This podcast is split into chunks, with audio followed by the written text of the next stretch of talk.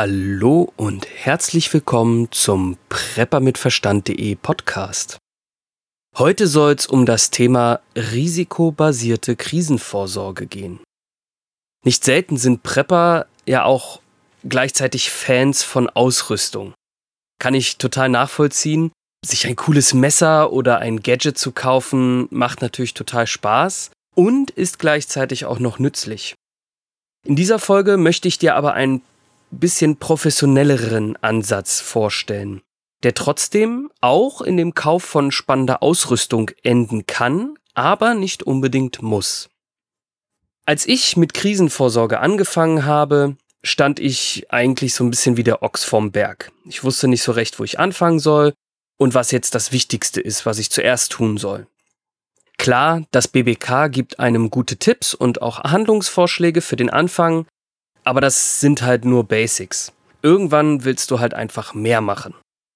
Vorbereitungen auf unrealistische Szenarien mögen vielleicht Spaß machen und können auch cool sein, aber die bringen dich nicht wirklich weiter. Zum Beispiel die Zombie-Apokalypse. In der Vorstellung sehr spannend und auch als Film oder Serie total cool, aber sind wir mal ehrlich, eintreten wird das wahrscheinlich nicht.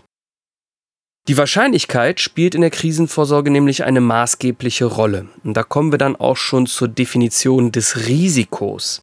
Denn du solltest die Szenarien nicht einfach nur nach der Wahrscheinlichkeit des Eintritts bewerten und sortieren, sondern es gibt noch einen weiteren Faktor, der eine wichtige Rolle spielt, und das ist neben der Wahrscheinlichkeit die Auswirkung.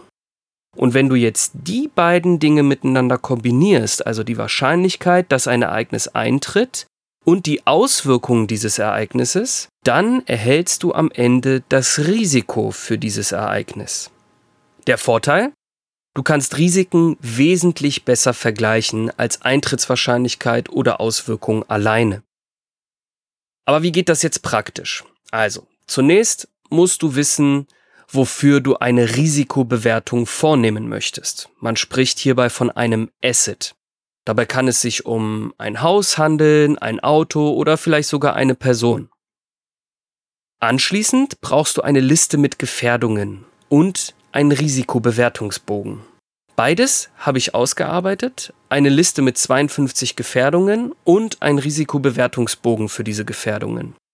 Ich biete dir beides kostenlos zum Download an Du musst dich lediglich für mein Newsletter anmelden, dann bekommst du die beiden PDFs zur Verfügung gestellt. Den Link dazu findest du in den Show Notes. Nun gehst du den Bewertungsbogen durch und bestimmst, ob die jeweilige Gefährdung für das zu bewertende Asset relevant ist. Beispielsweise wäre die Gefährdung Feuer relevanter für ein Haus als für eine Person. Dann schätzt du die Eintrittswahrscheinlichkeit und die Auswirkung ab mit Werten zwischen 1 und 10. Eins bedeutet dabei recht unwahrscheinlich bzw. kaum Auswirkungen und zehn bedeutet dabei sehr wahrscheinlich bzw. das hätte katastrophale Auswirkungen. Dabei geht es nicht darum, eine absolute Zahl abzuschätzen, sondern vielmehr die Gefährdungen untereinander zu sortieren. Das sogenannte Punktepoker soll heißen, du musst dir die Frage stellen, tritt Gefährdung X wahrscheinlicher ein als Gefährdung Y? Beziehungsweise sind die Auswirkungen von Gefährdung X höher oder niedriger als die von Gefährdung Y?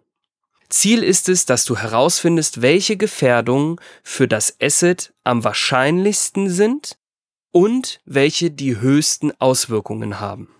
Multiplizierst du nun die Eintrittswahrscheinlichkeit mit der Auswirkung, erhältst du als Ergebnis das Risiko.